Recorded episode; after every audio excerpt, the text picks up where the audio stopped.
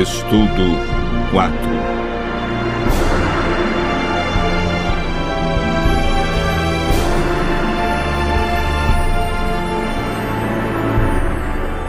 O plano da salvação.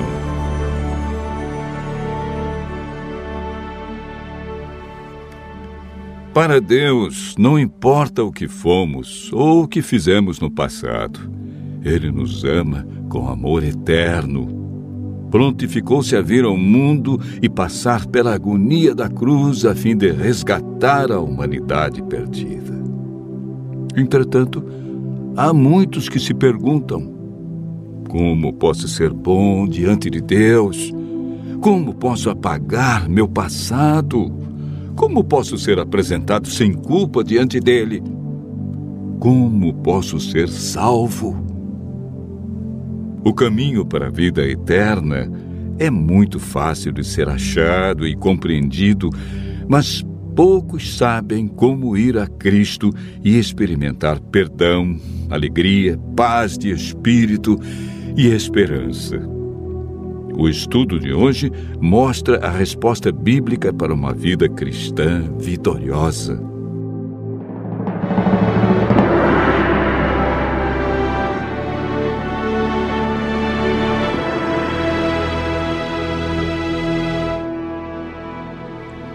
Assim que entrou o pecado no mundo, a divindade foi movida de compaixão pelos seres humanos. O Pai, o Filho e o Espírito Santo elaboraram um plano de redenção. Cristo se prontificou a deixar as cortes celestes, descer à terra como homem e pagar a pena do pecado e redimir a humanidade.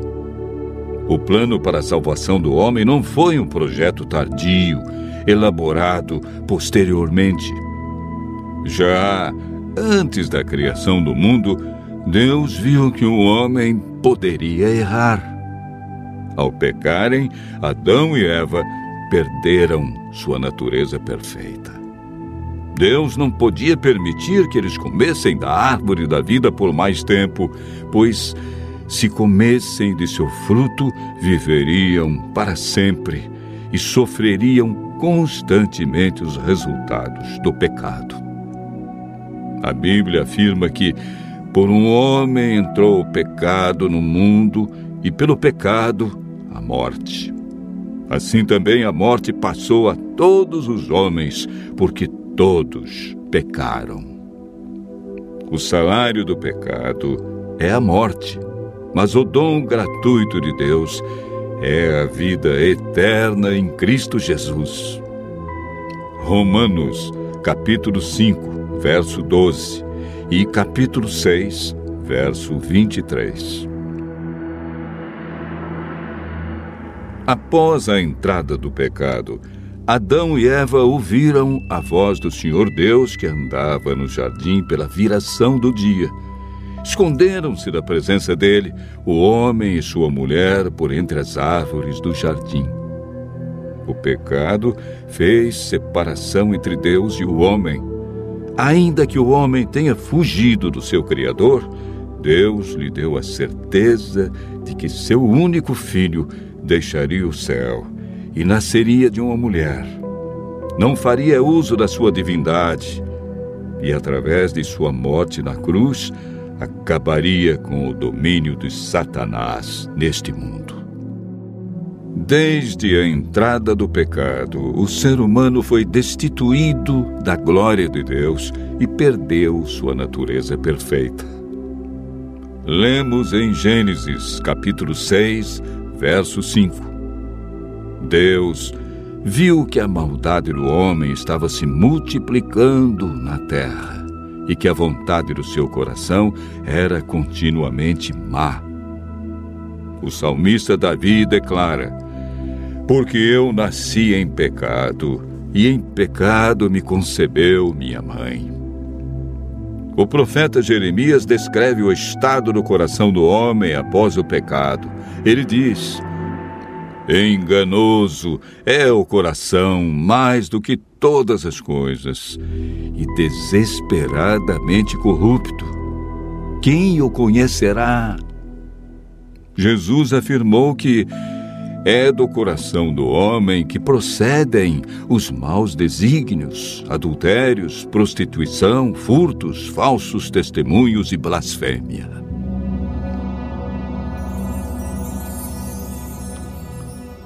Primeiro Coríntios 2, verso 14, afirma que o homem natural não aceita as coisas de Deus porque lhe parecem loucura. O apóstolo Paulo relata a grande luta que existia em seu coração.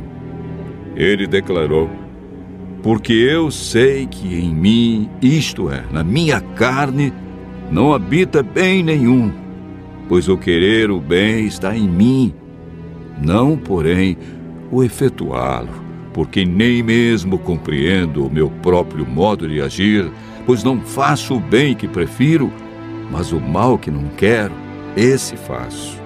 Mas se eu faço o que eu não quero, já não sou eu quem o faz, e sim o pecado que habita em mim.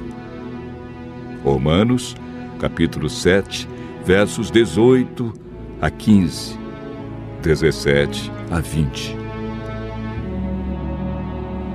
Jesus é o Cordeiro de Deus que foi morto desde a fundação do mundo. O profeta Isaías declara: Ele foi humilhado, mas não abriu a sua boca. Como cordeiro foi levado ao matadouro, e como ovelha muda perante os seus tosqueadores, ele não abriu a sua boca. Isaías 53, verso 7. A Bíblia afirma que naturalmente o homem é escravo do pecado. É por meio do Espírito Santo que somos transformados em novas criaturas. 1 Samuel 10, verso 6 afirma: Então descerá sobre ti o Espírito Santo e serás mudado em outro homem o Espírito Santo nos convence do pecado, da justiça e juízo. Ele nos guia ao conhecimento da verdade e implanta os princípios da lei de Deus no coração. A salvação está hoje ao alcance de todos nós, porque pela graça sois salvos, mediante a fé. E isso não vem de vós, é dom de Deus. Hebreus, capítulo 5, verso 9, afirma: E tendo sido aperfeiçoado, tornou-se o autor da salvação eterna para todos os que lhe obedecem.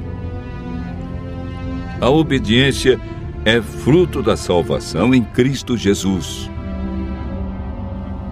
Continue ouvindo a voz de Deus e aceite a salvação através do grande sacrifício de Jesus Cristo, realizado na cruz para ter a vida eterna.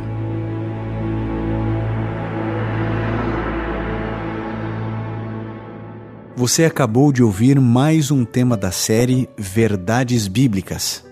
No site www.novotempo.com/barra está escrito você poderá solicitar o curso bíblico completo gratuitamente. Será um prazer atendê-lo. Seus amigos adventistas do sétimo dia.